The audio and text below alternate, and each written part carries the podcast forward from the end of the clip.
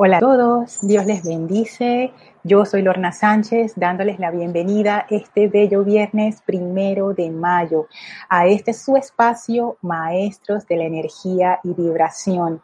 Gracias por acompañarnos, ya sea en vivo, está transmitiéndose ahora esta clase, o en diferido si hoy no es viernes primero de mayo de 2020. Gracias por su sintonía, Gracias por acompañarnos, no solamente en esta clase, sino en todas las clases del Grupo Serapis Bay de Panamá. Gracias por su apoyo, por su luz y por su amor. Hola Mavis, Dios te bendice. Gracias por, reportar sintonía. Estamos a través del chat de Skype y me acabo de dar cuenta que no puse el chat de Skype. Lo, acabo de decir y me acabo y me acabo de acordar que no estoy por ahí. También estoy transmitiendo por YouTube. Así es que me pueden, eh, se pueden comunicar conmigo también a través del chat de YouTube. Recuerden poner su nombre y el lugar desde donde nos escriben. Hola Aristides, Dios te bendice desde aquí de Panamá. Marta, hasta México, bendiciones. Hola Rosaura, también desde Panamá, bendiciones. Iván, hasta Guadalajara, bendiciones. Gracias por estar aquí acompañando en esta clase. Y, y no solamente acompañando, porque ustedes son una audiencia genial, porque de verdad que con ustedes estas clases son cada vez más maravillosas. Gracias por estar conectados. Voy a tomarme un momentito para hacer lo que debí haber hecho antes de la, de la clase, que fue loguearme a, a Skype. Y la verdad que se me, se me pasó. Así es que nada más denme unos, unos segunditos aquí para, para hacer eso. También si están escuchando esta clase en diferido, me pueden hacer llegar sus comentarios o preguntas a través de mi correo serapis, eh, perdón, lorna arroba serapisbay.com. Listo. Ahora ya también estoy por Skype. Así es que si alguien tiene algún mensaje por Skype, ya lo puede hacer llegar. A ver, le cambio el nombre aquí. Dice Giselle ya que hoy tuvimos un súper ceremonial en, la mañana y Giselle era la cabinera. Voy a poner mi nombre aquí. Listo. Leticia desde Estados Unidos, bendiciones. Marta Córdoba, gracias, bendiciones. Marta Hernández, desde Ciudad de México. Hola Marta, hello.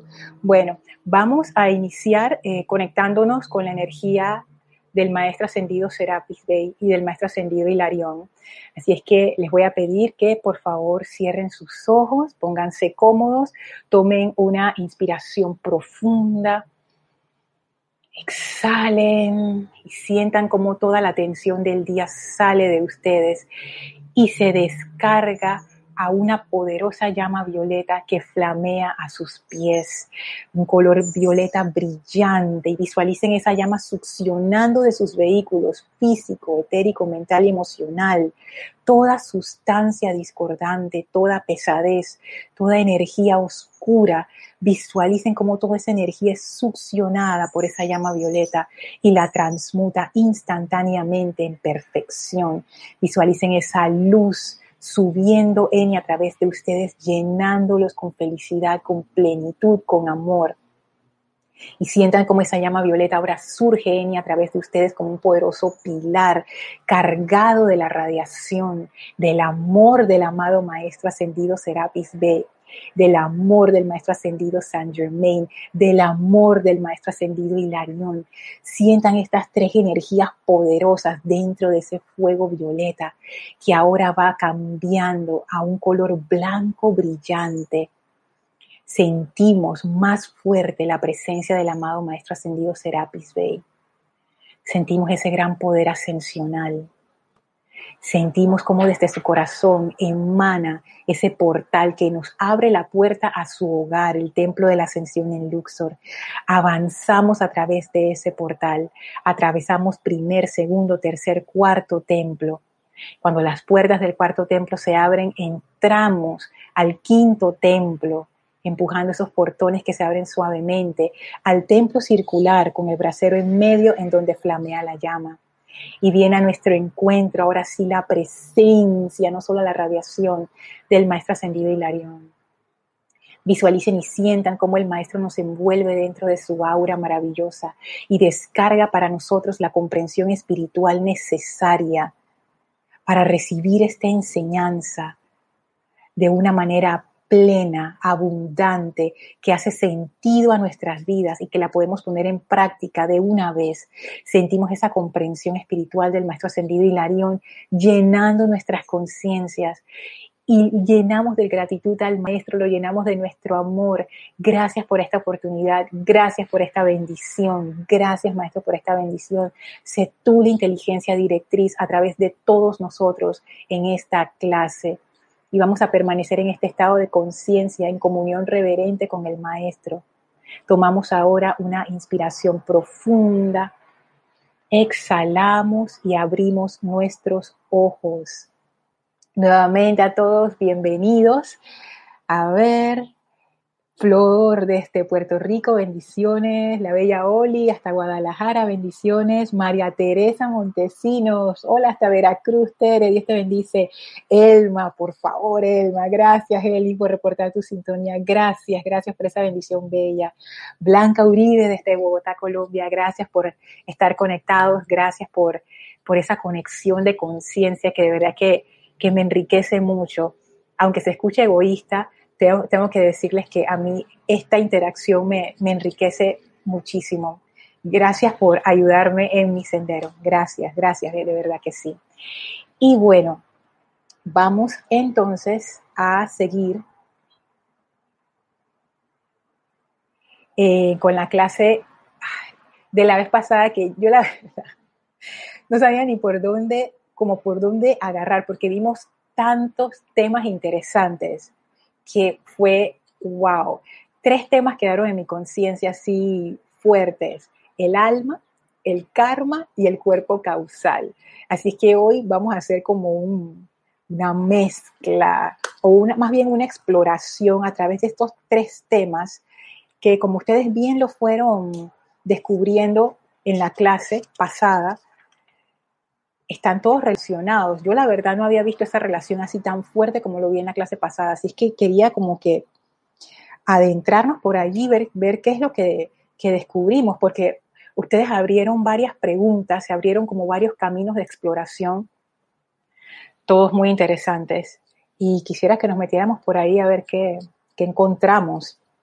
A ver, siguen llegando los reportes de sintonía. Priscila, ups, estos audífonos, yo no sé, mi oreja simplemente no les gustan estos audífonos. Los uso pues por el micrófono, si no, no. Priscila desde Brasil, hola, Dios te bendice. Desde Argentina nos, nos mandan saludos. Víctor Asmat, también desde Argentina. Candy, bendiciones. Desde Miami nos mandan saludos también. Ay, Priscila dice que su esposo ya le explicó la diferencia del karma y el alma. Qué chévere. Vamos a ver qué, descubrimos hoy. Hola, Kira. Dios te bendice. Gracias por tus saludos y bendiciones. José, hasta España. Hola. Mónica, hasta Uruguay. Paola, hasta Cancún. Gracias a todos. Bendiciones. Fíjense que, ah, por favor, sí, eh, si escuchan alguna irregularidad con el sonido, me, avisan por favor. Ok, fíjense de la clase anterior que, como dije, tantas cosas interesantes, qué cosas a mí me quedaron dando vueltas.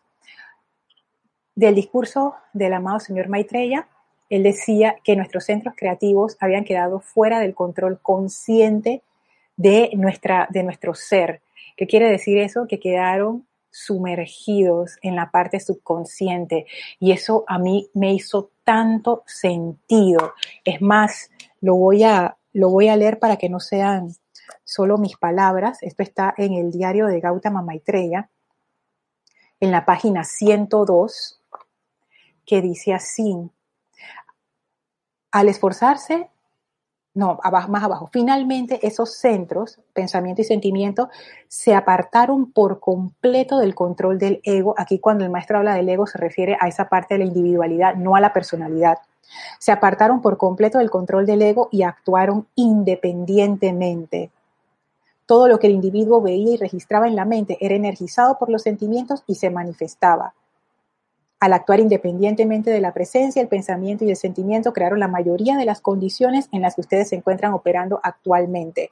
Y esto a mí me, me impactó, primero porque estos centros de pensamiento, es que miro hacia abajo, pues está la, la libretita, estos centros de pensamiento y sentimiento quedaron actuando con base en nuestras programaciones que se dieron de una manera inconsciente. O sea, nosotros pasamos de un estado de conciencia con la presencia, o sea, ese estado de conciencia de estar presentes, de estar conectados, poco a poco a un estado de una vida subconsciente. Y es más, hoy yo veo eso, por lo menos en mi vida, que hay veces que uno anda por ahí como en automático.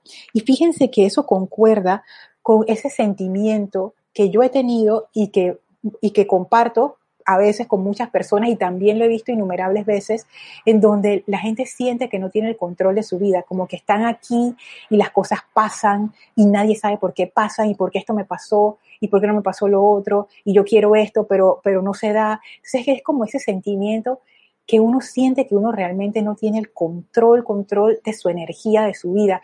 Por ejemplo, hay veces que uno reacciona de maneras en que uno no quisiera reaccionar. A veces se sale de uno ese egoísmo, se sale el odio, se sale el resentimiento. Sabiendo uno mismo, por ejemplo yo, por ejemplo, que a veces me pasan estas cosas, yo no quiero sentir eso, porque yo sé que hay un mejor camino, pero igual sale esa energía. Entonces yo me doy cuenta allí, gran parte de mis centros creativos están trabajando subconscientemente y por eso yo siento que no tengo como ese control. Por ejemplo, no todo lo que yo deseo precipitar se precipita. No todo lo que yo deseo energizar se energiza. No todos los sentimientos que yo deseo tener se dan. Como el ejemplo que les dije anteriormente, ante una situación, en vez de amor, sale resentimiento. Yo, pero yo no quiero resentimiento, pero eso es lo que sale.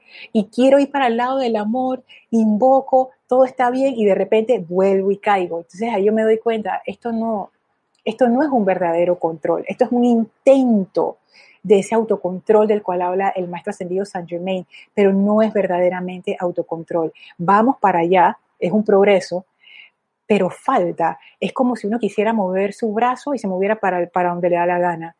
eso no es control. Es cierto, te moviste, pero, pero no para donde tú querías. Y eso que en el cuerpo físico lo tenemos también, nosotros tenemos bastante control de nuestro cuerpo físico, por lo menos en la parte motriz, no es así para los centros creativos de pensamiento y sentimiento.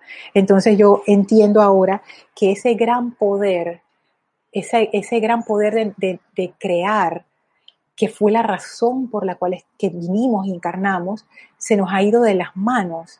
Y eso ha sido lo que causó nuestra caída como humanidad.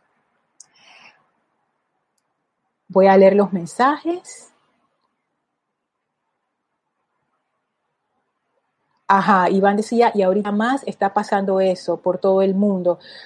¿Te refieres a, esa parte en donde las personas sienten que no tiene control? Claro, porque imagínate. Mira, ese es un buen ejemplo, Iván, ahora que lo traes, la enfermedad. Ahí es cuando yo creo que la enfermedad es una de esas experiencias, una de las experiencias más duras por las que pasa un ser humano. Porque si bien es cierto que la falta de dinero es molestosa, te estresa un montón, pero se puede arreglar. Pero la enfermedad, hay enfermedades que no, que la ciencia no tiene una cura. Y entonces uno queda como que, ¿y ahora? Y, ahí es una de las veces en que uno siente esa falta de, de maestría en su vida. Porque si nosotros tuviéramos maestría, nosotros no sufriríamos enfermedad. Y si se da por algún desequilibrio, sabríamos cómo curarnos. Y no habría miedo a la enfermedad. Me desequilibré, me equilibrio, me equilibro de vuelta y ya. Pero no, nos damos cuenta que las situaciones externas nos empujan y nos sacan de balance y nos aterra. Claro que nos aterra porque no tenemos el control de, de nuestra propia energía, no sabemos qué hacer. Entonces a mí esto como que me dejó pensando un montón y dándome cuenta la situación precaria en la que estamos como humanidad. Tenemos como quien dice, un tesoro, pero no lo podemos acceder porque no tenemos la llave, se nos olvidó cómo usarla. Entonces el tesoro está allí, pero nosotros pasando hambre. Sí. Hola Oscar, bendiciones hasta Perú. Angélica, hasta Chillán, Chile, bendiciones. Ante este comentario que estás elaborando, he experimentado en ocasiones estar en nada, así como si dentro no hay nada, también aplica así. Porque son estos, estos como estos lapsus de, de inconsciencia. Es, uno no se da cuenta de esto, a menos que uno esté en autoobservación. La mayoría de las personas en el mundo no se dan cuenta de esto y, probablemente nunca se darán cuenta. ¿Quiénes son los que sí se dan cuenta? Los que entran a un sendero de este tipo, los que entran a algún, alguna tradición espiritual que los hace ver hacia adentro. Ahí tú te empiezas a dar cuenta que uno no es tan consciente como uno piensa que es, que las cosas están mucho más allá de tu control de lo que tú crees. Y en la enseñanza de los maestros ascendidos, siento yo, los maestros van un paso más allá y ellos te dicen, pero tú puedes retomar ese control porque ese control es tuyo, ese poder interno, vamos a llamarlo así, ese poder interno está allí, o sea, nunca se fue. Lo que pasa es que vamos a decir como que se sumergió y lo que hay que hacer es sacarlo a la superficie de nuevo y asumirlo.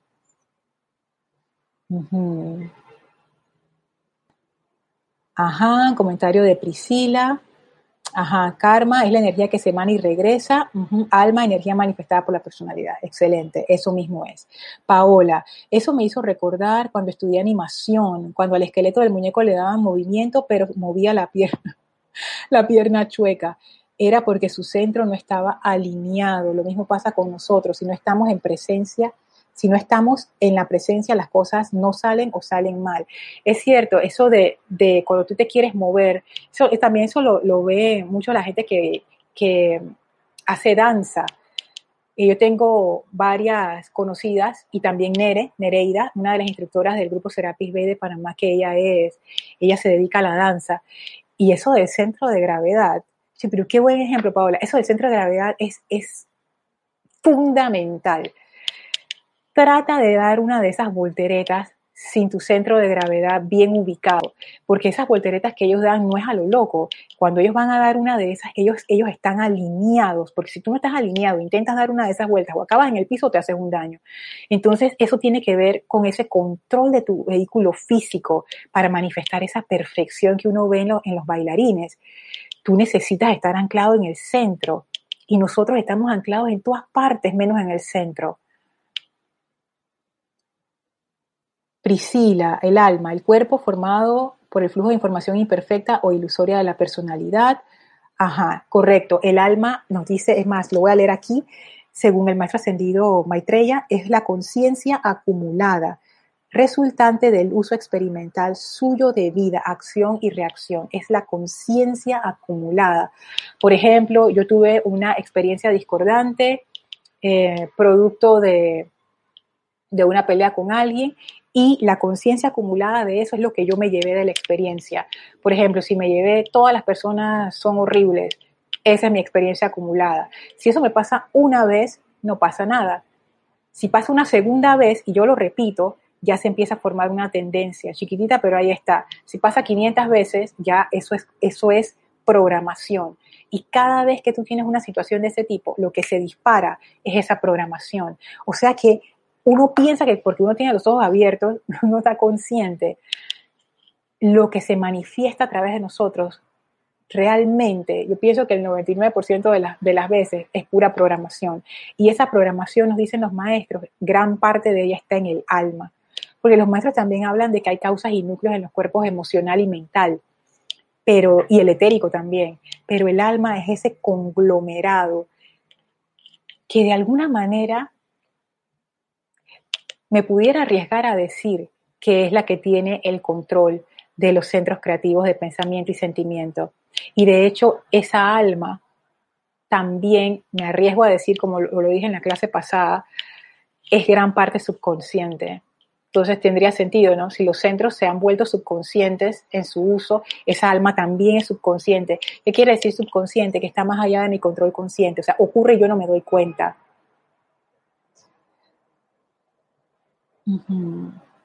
Hola Alejandro, hasta Chile, bendiciones, hasta Iquique, Chile.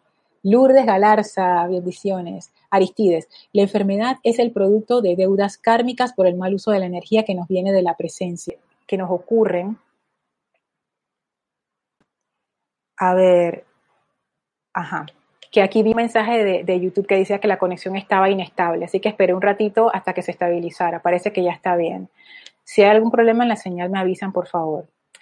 Eh, decía que la enfermedad, no solamente la enfermedad, porque hay veces que uno piensa, ah, estoy enfermo, es por, por una deuda kármica, estoy pagando, pero en realidad hay una forma como más,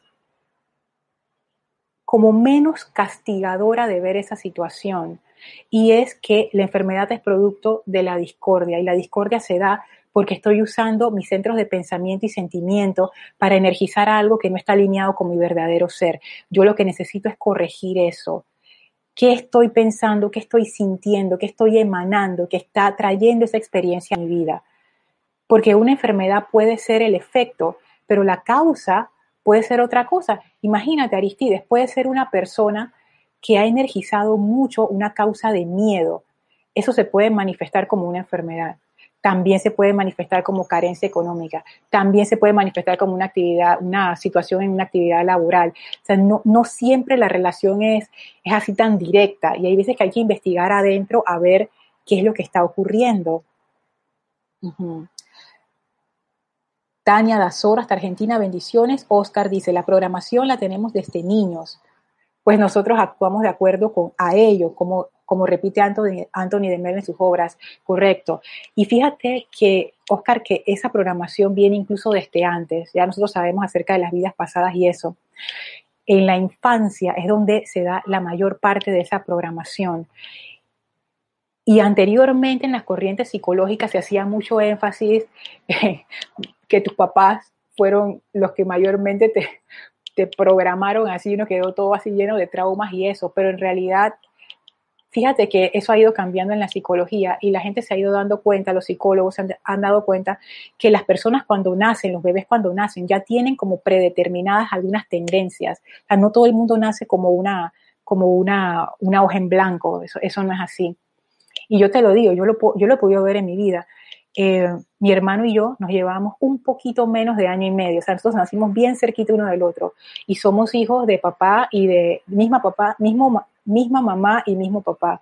Y vivimos juntos como 20 años antes de que cada uno agarrara su, más de 20 años, 25, antes de que cada uno agarrara su camino. Los criamos juntos y mi hermano y yo no podemos ser más diferentes. Él agarró unas mañas, yo agarré otras. Y estábamos ahí, mismo techo, mismos papás, misma educación. Entonces yo me doy cuenta sí es cierto que la gente de tu entorno cuando uno es niño te afecta, pero también te afecta en relación a tus propias tendencias que ya tú traes de encarnaciones anteriores.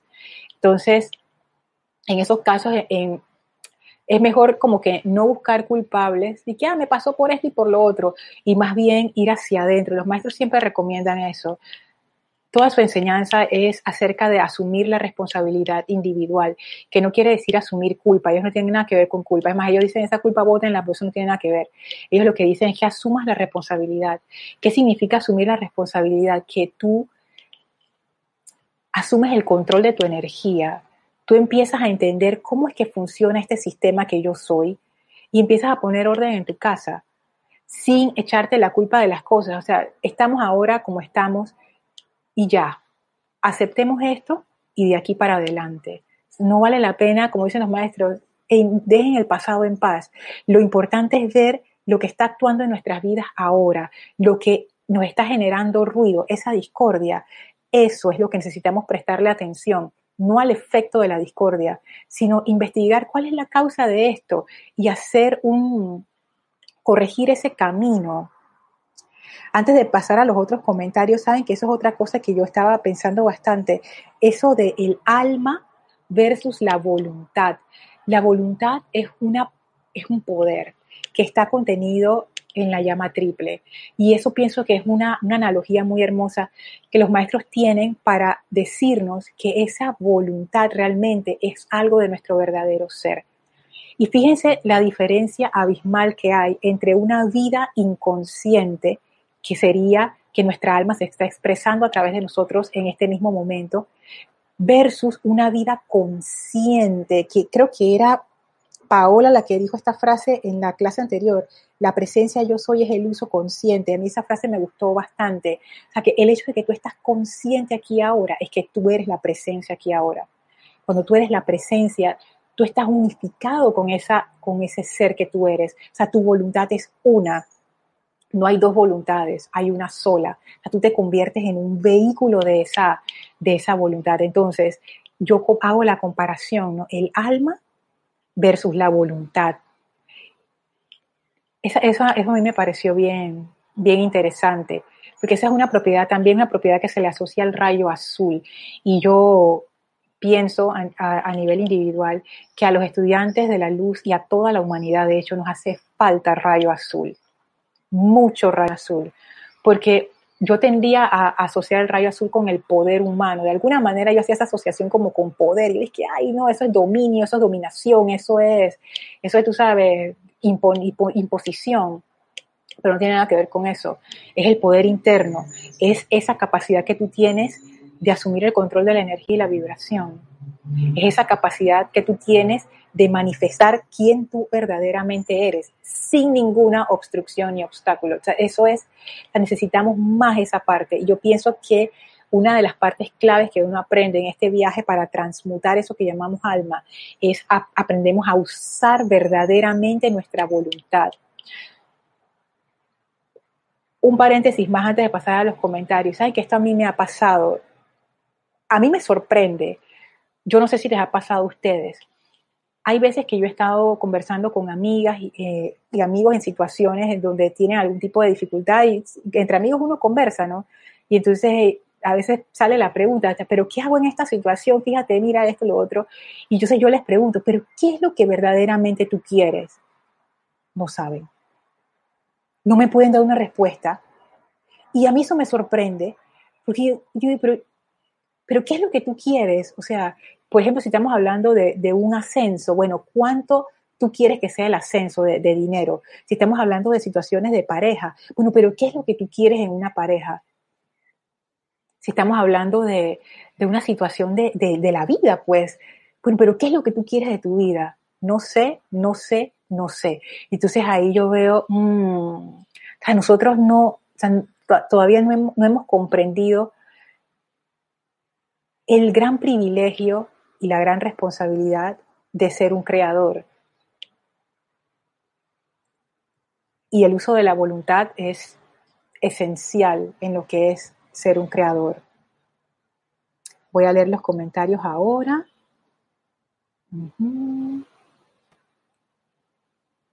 Uy, bastantes comentarios. Voy hacia arriba. Ajá. Aristides seguía con el comentario, perdón, Aristides no lo leí que el elemental del cuerpo se revela y produce la desintegración del cuerpo, luego de la enfermedad se produce la muerte. oh, ok.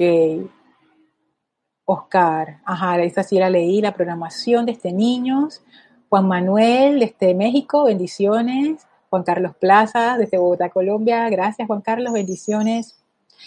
Dice Mónica, el alma siempre está ligada al físico, en realidad los maestros nos dicen que el alma se manifiesta a través de nuestros cuatro vehículos inferiores, no solamente el físico, Mónica. Se manifiesta a través del etérico, a través del mental y a través del emocional. Ella está, ahora mismo, ella es como una titiritera y nuestros vehículos han quedado siendo los títeres del alma, que es realmente una acumulación de nuestras experiencias discordantes. O sea, imagínense eso.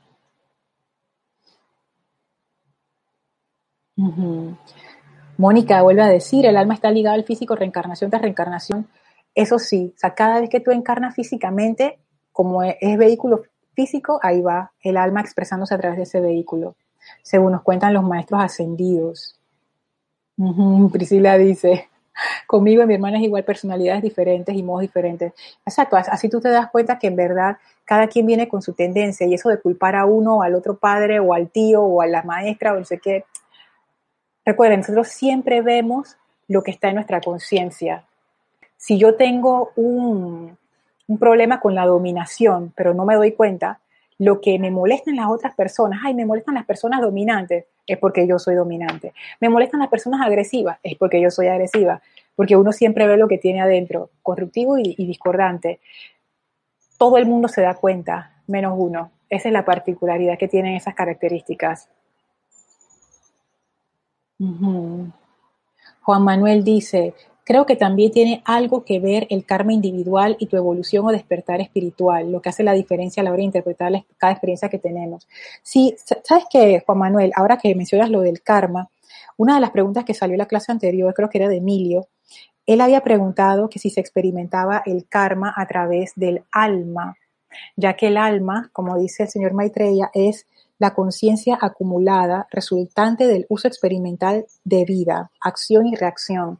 Y hablábamos en la clase anterior que realmente esa acumulación es discordante.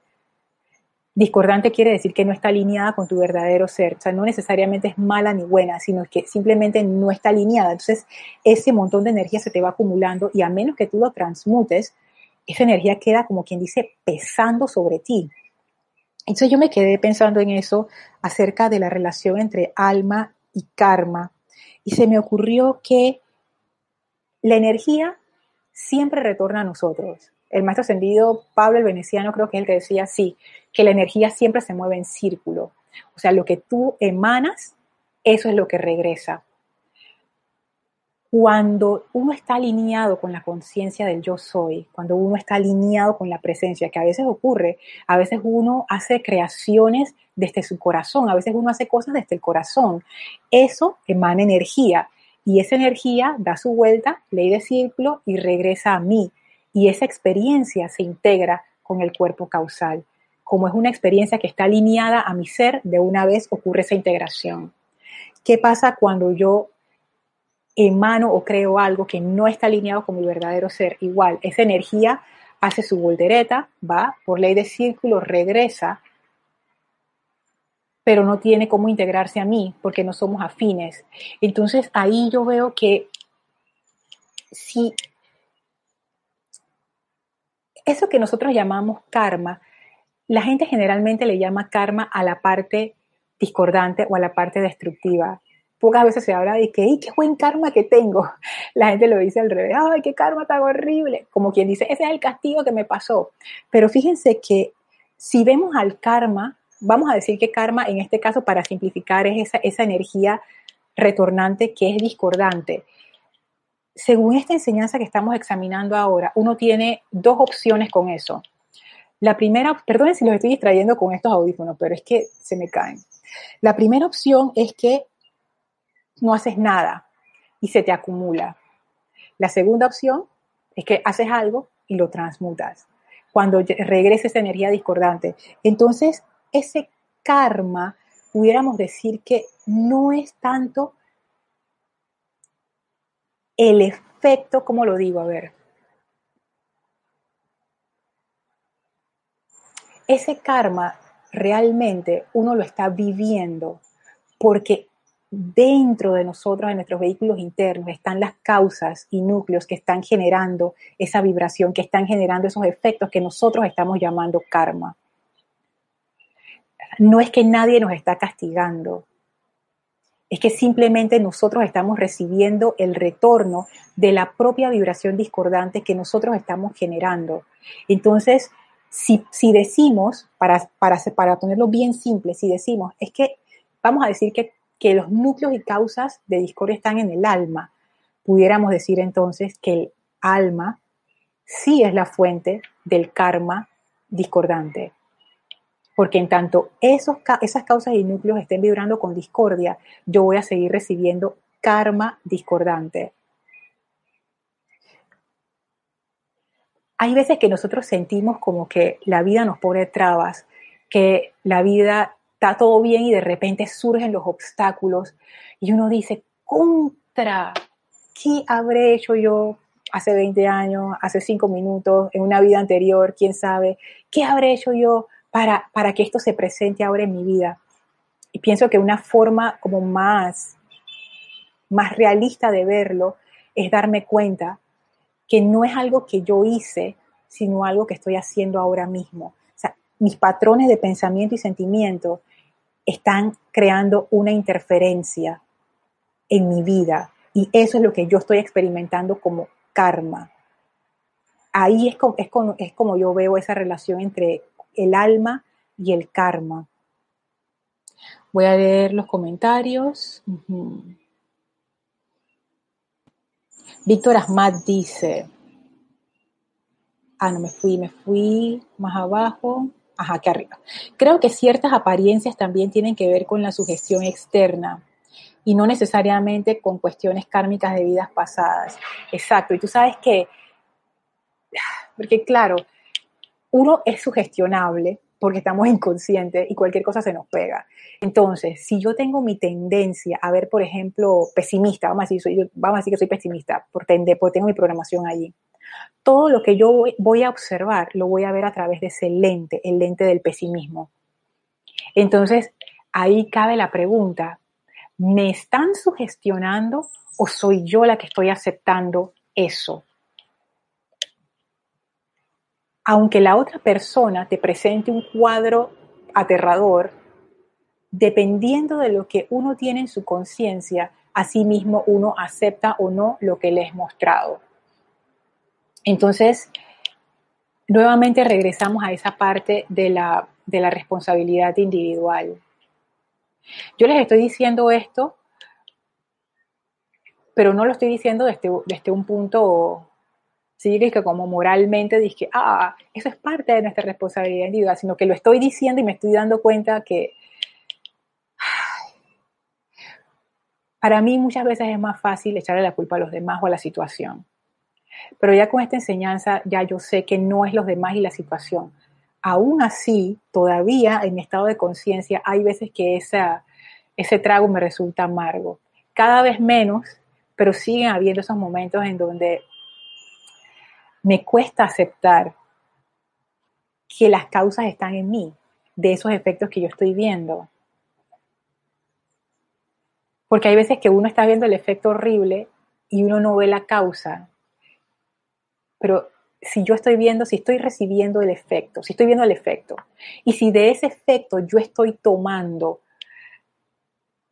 como cosechando y mi cosecha es amarga, ¿por qué yo estoy agarrando esos frutos amargos? Si en mi conciencia no hubiera esa amargura, cuando yo enfrento esa situación, yo cosecharía los frutos dulces, por hacer una analogía. Cada quien agarra lo que hay en su conciencia y lo integra, ya sea a su alma o a su cuerpo causal. Hay mil formas de ver una situación, porque yo escogí esa en particular. Son preguntas que para mí no tienen una respuesta fácil o que la respuesta es sencilla. Simplemente en mi caso es ver para adentro y darme cuenta, es que tú lo ves así porque mira, mira, quita la causa, quita, quita, quita. Pero hay veces que uno no quiere ver para adentro pero bueno, a mayor inconsciencia, mayor sufrimiento. Hay veces que uno piensa, que, ay, si, si yo no veo, no me hace daño. Eso no es tan cierto. Hay personas que comentan, sí, eh, eh, después de entrar a esta enseñanza, ahora me pasan más cosas no buenas, porque si fueran cosas buenas nadie se queja, ¿no? Pero me pasan cosas no buenas. En realidad siempre te han pasado. Lo que pasa es que ahora te das más cuenta y ahora tienes un poquito más de control y ahora te estás dando cuenta que hay una relación entre las cosas que te pasan y tú. Y uno pudiera pensar, mejor estaba antes, no. Uno piensa que sí, ese es el dicho que dice que cualquier tiempo pasado fue mejor, pero eso no es así, porque no hay nada más desesperante eh, que pasar por una situación y tú no sabes qué te está pasando. De hecho, una de las situaciones más estresantes para un ser humano es caminar en un lugar donde está todo oscuro. Tú no sabes qué hay ahí y tú estás caminando y tú no sabes qué te vas a encontrar ni qué te va a salir, etcétera. Y eso, eso es una simbología de que cuando tú te sientes en la oscuridad en tu vida, eso es angustiante. Entonces, hay veces que saber duele, pero ese, ese dolor reduce el sufrimiento a mediano y largo plazo. No saber puede que no te duele en el momento, pero a largo plazo es como una de esas tarjetas de crédito que uno nada más paga lo mínimo y un día te toca pagar todo y no hay forma de pagar esa tarjeta de crédito.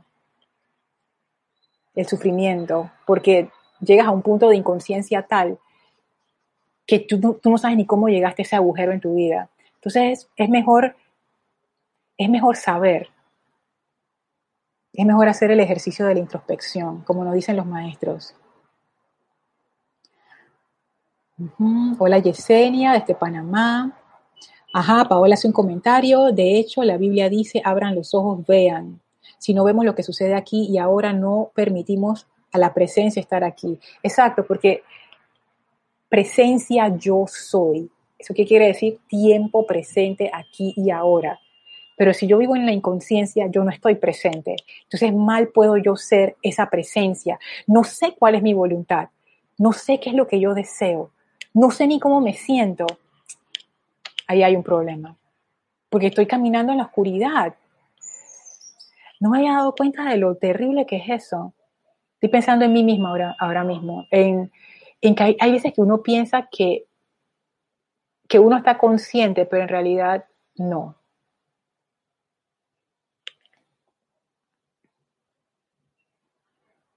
Mónica dice, yo creo que hay dos almas, el divino y el individual. De hecho, el maestro, el señor Maitreya nos dice que lo que existe es el alma y el santo ser crítico, que es tu verdadero ser, que es una representación de la presencia yo soy. Lo que sucede, Mónica, es que el término que los maestros usan, alma, aquí ese término tiene una connotación distinta a la connotación de alma que se usa en la cultura popular. Por ejemplo, si alguien te dice yo te amo con toda mi alma, eso quiere decir que te amo con todo mi ser, con todo mi corazón, o sea, es, algo hermoso. Pero los maestros ascendidos, ellos le dan otra connotación al alma, o sea, el alma para ellos tiene otra definición. Entonces, por eso el señor Maitreya dice que ese alma en algún momento necesita ser transmutada, de manera que no hayan dos, sino solo uno, la presencia yo soy. O sea, el alma está de más. Así es que por esa razón, no es que hay un alma divina y un alma humana, no, hay un alma que se formó producto de nuestra utilización discordante de la vida y es menester transmutar esa alma. Dice Juan Manuel, cierto, Lorna, la voluntad divina es, es el parte, el, el parte aguas de actividad del alma. No sé qué es un parteaguas. Ah, no sé. Ya que es como la conciencia, ya que la divinidad está actuando. Ay, no, no entiendo el comentario. Ok. Perdón, Juan Manuel.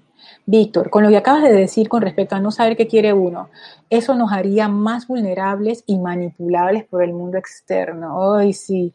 Y la propia programación. Entonces dejamos de ser creadores. Claro. Claro, porque si tú no sabes ni qué es lo que quieres, cualquier cosa te puede satisfacer. Si tú no sabes si ir para la derecha o para la izquierda, cualquiera te empuja y ya tú vas, pues. Pero es más fácil, Víctor. Entre comillas, más fácil. Porque así tú no tomas ninguna decisión y simplemente vas por ahí.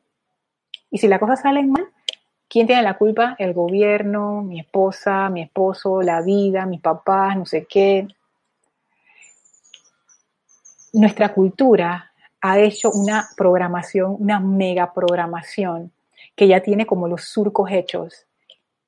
Si tú no sabes qué tú quieres, no hay problema. Tú caes en uno de, esos surcos y ya tú haces tu vida así sin, sin nunca ejercer tu poder creativo, tu poder creador de verdad.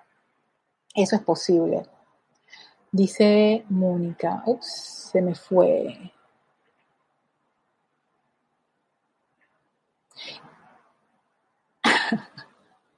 El alma divina es la que chupa en el corazón la llama triple y el alma individual es el karma. Vamos a decir que el alma es la acumulación, la conciencia acumulada del uso discordante de la vida. ese es el alma. Uno realmente no pudiera decir que el alma succiona o utiliza la llama triple, porque el alma no, tiene la capacidad, es que la llama triple es otra cosa. Lo que pasa con nosotros es que ese poder que está representado por la llama triple, digamos que en nuestro caso está subutilizado. El alma no lo utiliza, está subutilizado. O sea, nosotros somos esa llama, pero estamos tan inconscientes que ni siquiera eso hemos ni aceptado ni asumido. Entonces el alma lo que hace es que se manifiesta a través de los centros creativos, pero no puede manifestarse a través de la llama triple, porque la llama triple es otro tipo de energía que no tiene nada que ver con el alma.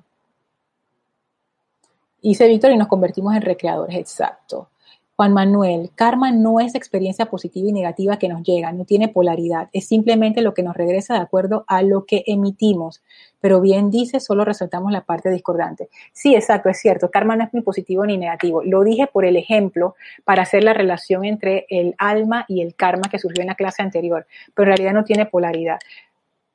Popularmente la gente habla de karma nada más cuando se trata de discordia, pero en realidad son los efectos, eso es, eso es todo. ¿El karma no es siempre discordante? Pregunta Oscar. No.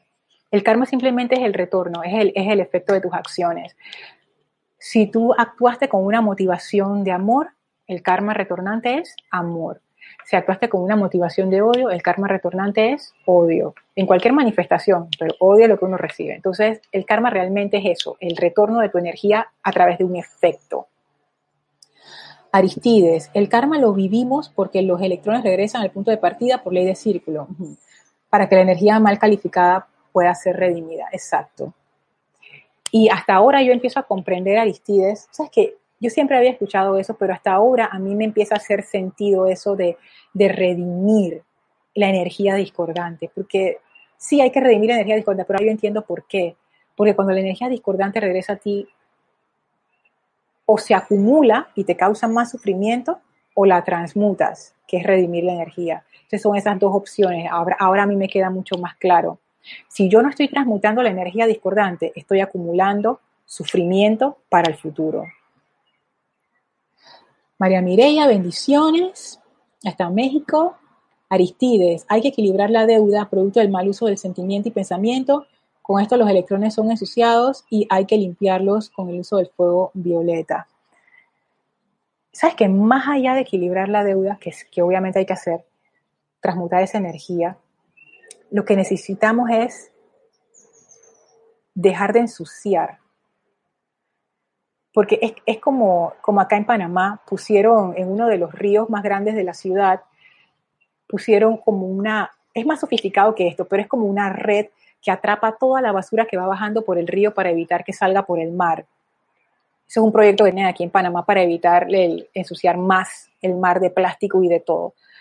Y yo sigo la cuenta de red social de, de la organización que lo hace. La cantidad de basura es impresionante, hasta neveras, neveras bajando por la corriente del río. Entonces, redimir la energía que es cada vez que se llena esa red de basura, va gente a sacar esa, esa, esa basura, a ubicarla para ser reciclada y se la llevan. Y eso es redimir. Agarro la basura y la transformo en algo útil. Agarro la basura y la transformo en algo útil.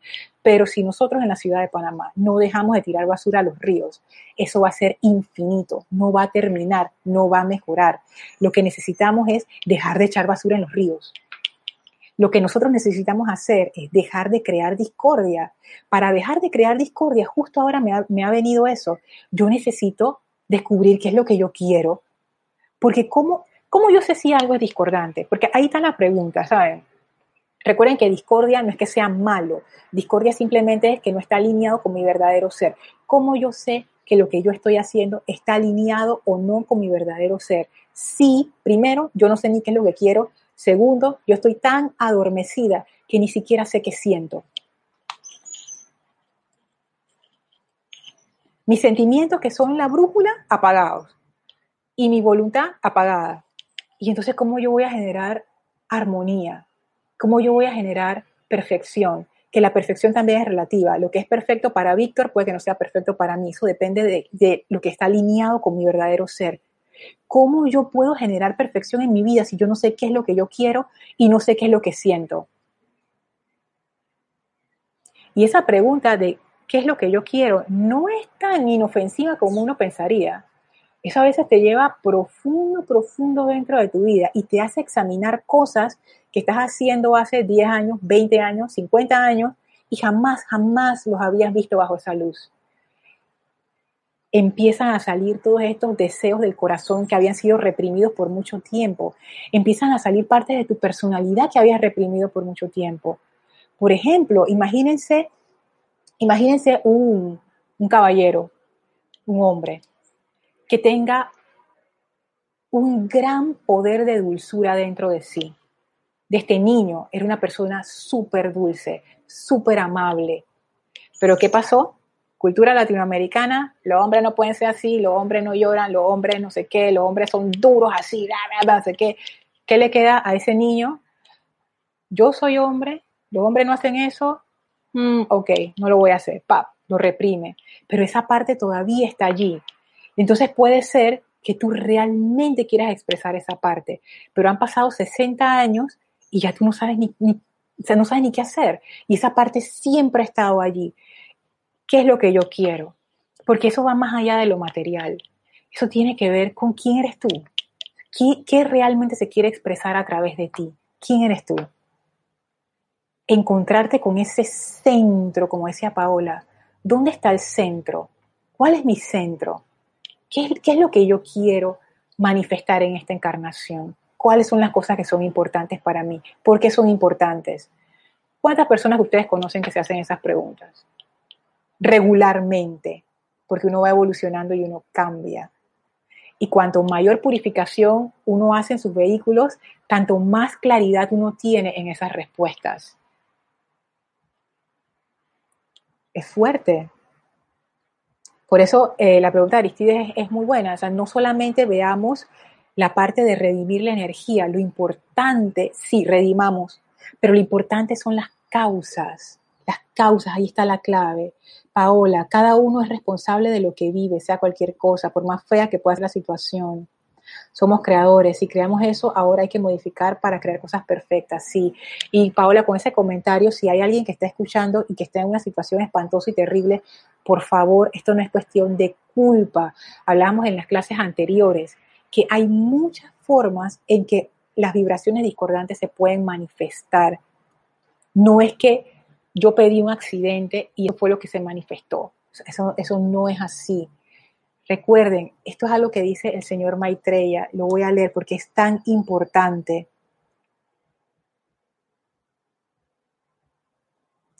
El primer pensamiento que el ser humano alguno, que un ser humano alguno abrigó, que fuera imperfecto e impuro, energizado por un sentimiento secreto, constituyó una causa que creó un efecto.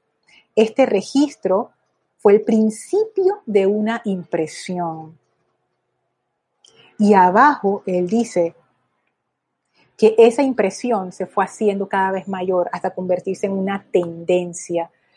Puede ser que esta situación espantosa que tú tienes hoy en tu vida no es producto de algo que tú pensaste ayer, son tendencias que uno ha ido reforzando año tras año tras año, que brotan a veces de esas maneras.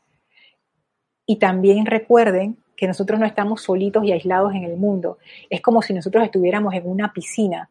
En esa piscina hay 7 mil millones de otras corrientes de vida, que es la, cantidad de seres humanos que hay encarnados ahora mismo en el planeta. O sea, en esa piscina hay muchas ondas provocando muchos efectos. Si bien es cierto que yo puedo tener algo que ver con ese efecto, puede ser que yo no sea responsable de todo el efecto en sí. Aporté, pero no de todo porque hay situaciones que son familiares, hay situaciones que son nacionales de un país, hay situaciones que son continentales, hay situaciones que son globales, como lo que estamos viviendo ahora mismo. Entonces, oye, no entremos en culpa, simplemente veamos qué, qué tengo yo en común con esta situación que me está ocurriendo. ¿Qué tengo yo en común con esta situación? No a nivel del efecto físico, sino a nivel de la actitud interna ¿Qué tengo en común con esta situación? Por ejemplo, en la situación que vivimos ahora, ¿qué yo tengo en común con esta situación? ¿Será el miedo? ¿Será, no sé, más que nada es, miedo, es una situación que genera miedo, ya sea por la parte económica o por la parte física de, la enfermedad?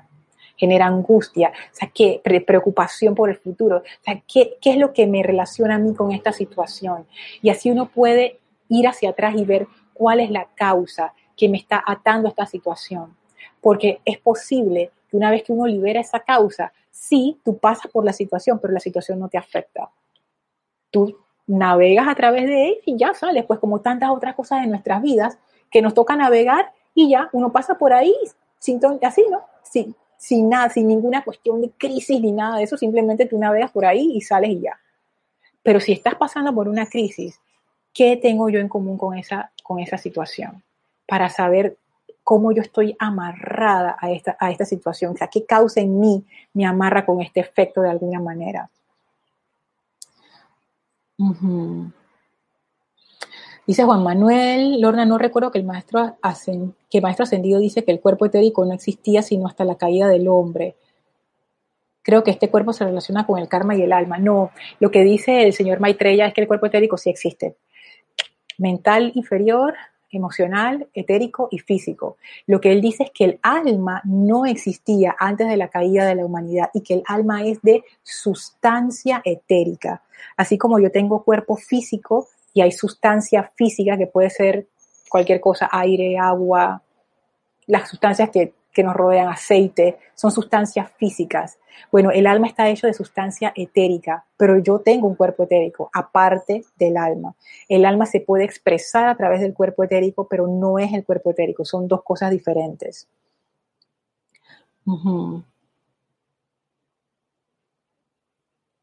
si el karma no fuera creación humana, entonces el regreso sería el mismo dharma. No, sería karma, pero constructivo. Y los maestros, ellos le llaman a eso el retorno de la energía. A veces ellos usan el término karma, generalmente cuando están hablando de, energía discordante, pero ellos a eso le dicen ley de círculo y ellos le dicen la energía retornante. Me parece que ese es un término como más neutral, que es el que ellos usan, energía retornante. Si estás alineado con tu ser, tú vas a tener energía retornante. Si no estás alineado con tu ser, vas a tener energía retornante. en ambos casos hay energía retornante. Hola Mario, bendiciones. Hola Laura, hasta Guatemala, bendiciones. María aquí de Panamá, gracias. Alina dice, desde Argentina, el alma tiene que ver con la personalidad, o sea, el alma es creación nuestra como la personalidad. ¡Ah!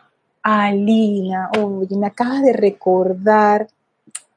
Miren, Gladys, que es Gladys Donado, que es del grupo Serapis Bay de Panamá, ella hizo una investigación acerca del alma, un montón de referencias, todas espectaculares, gracias Gladys. Una de ellas está en este libro, Boletines Privados de Thomas Clint, volumen 4, Alina.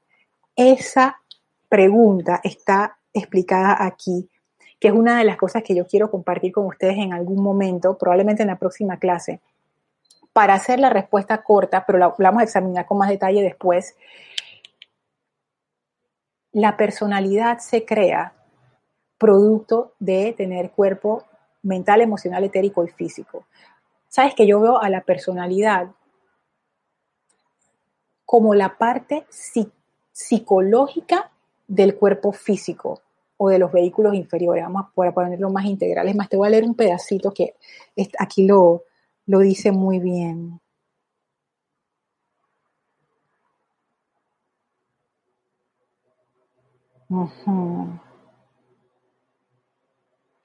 Ah, pero tendría que agarrarla desde muy arriba. Sí, no, mejor no, mejor lo vemos en la otra clase, porque para que tenga sentido lo que el pedacito que voy a leer tendría que leer más arriba y bueno, la personalidad es, producto de tu encarnación aquí. Y esta personalidad nada más dura lo que dura esta encarnación y listo. El alma se expresa a través de la personalidad.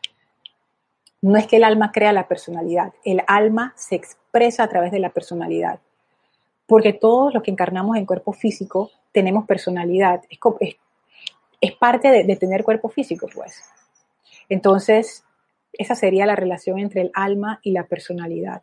El alma es una acumulación que llevamos alimentando muchísimas encarnaciones. La personalidad solamente es de esta encarnación. Por ejemplo, ahora mismo, me quedan dos minutos para terminar, Dios mío, hay un montón de preguntas.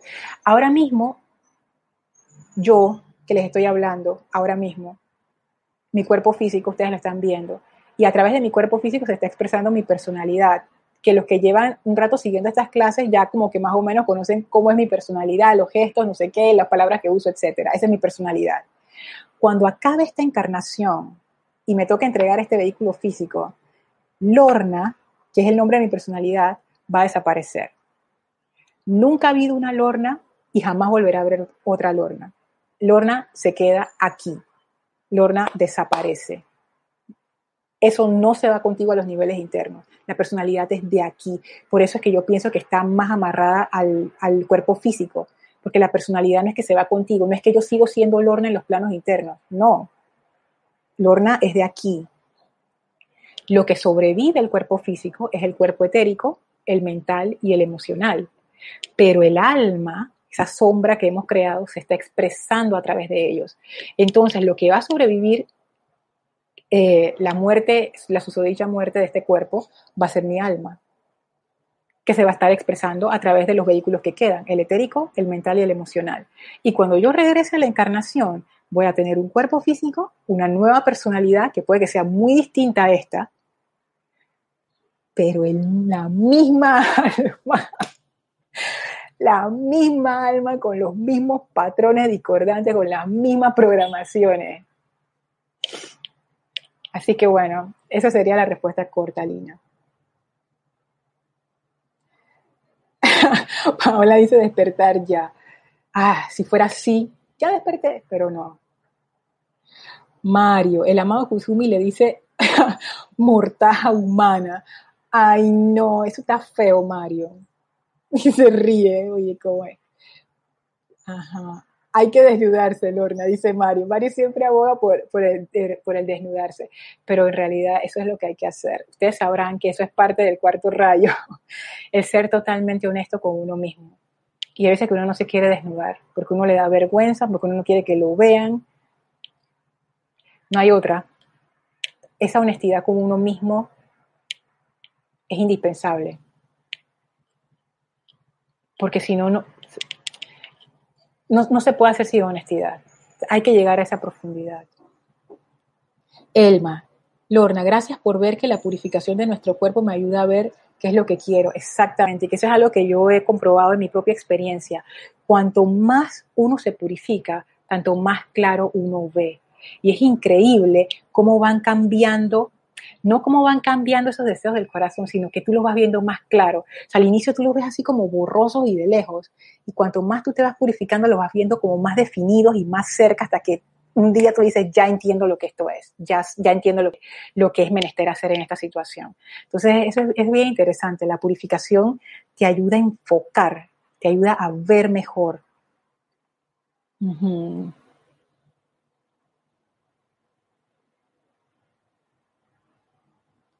Ok, Enrique Guerrero tiene una pregunta. Bueno, si no está relacionado con el tema de la clase, me puedes escribir a mi correo lorna.serapisbay.com y ahí vemos el tema. Dice Mario, hasta el aleteo de una mariposa es importante. Sí, porque hay veces que uno ve los eventos en... Perdone que me he pasado un poquito de la hora, ya pronto terminamos. Hay, hay veces que uno ve eventos en su vida que, que no tienen importancia. Sí tienen.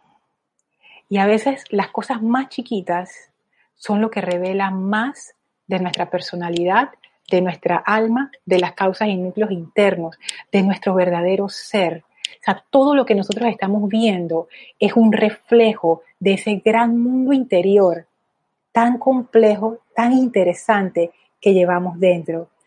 Justo eso, Kira dice. Kira dice todo está relacionado. Así es, todo está relacionado. No hay nada en nuestras vidas que no tenga que ver con nosotros. Eso me pone a pensar tantas cosas. Yo después de esta clase voy a quedar así como una, como una sesión así de, introspección profunda, porque de verdad que hablando con ustedes y, viendo estas cosas, digo, wow, Dios mío. A mí esto me parece muy interesante. Yo sé que hay, hay gente que esto les parece súper pesado, pero a mí, a mí me encanta hacer estas, estas investigaciones que no necesariamente son fáciles ni saben bien, pero es liberación. O sea, una vez que tú te liberas de una causa que te ha estado molestando por años, wow, ¡ey! Eso vale la pena todo el esfuerzo. Vale la pena. Yami desde Panamá, bendiciones. Qué bueno, Yami, que pudiste conectarte. Gracias por mandar los saludos. Alina dice que entendió.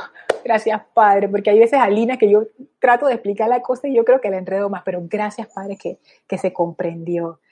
Bendiciones, Laura. Iván se ríe, ok. Ajá, Antonieta, ¿cuál es el correo? lorna. Dice Yami, ya para terminar, que... Ay, bendiciones Juan Carlos Plaza. Y ahora sí, Yami, para terminar el comentario, esa frase, ¿qué es lo que tú quieres? Hace tiempo marcó mi vida. Gracias, Padre, e hizo tomar decisiones. A mí también, Yami. Mira cuánto tiempo ha pasado desde que Jorge desencarnó. Jorge fue el, director fundador del grupo Serapis Bay de Panamá y esa era su pregunta insignia. Yo no sé ni cuántas veces la repetía al día. ¿Qué es lo que tú quieres? Han pasado, Jorge desencarnó 2012, 2020. Todavía yo me estoy haciendo esa pregunta. Y como comentaba Elma, cada vez la entiendo más y cada vez como que comprendo más la respuesta no solo la pregunta, la respuesta también. Porque mi respuesta, ¿qué es lo que yo quiero? ha ido cambiando a través de los años. Es, muy interesante, muy interesante. Gracias a todos, gracias a todos por su sintonía, gracias por sus preguntas.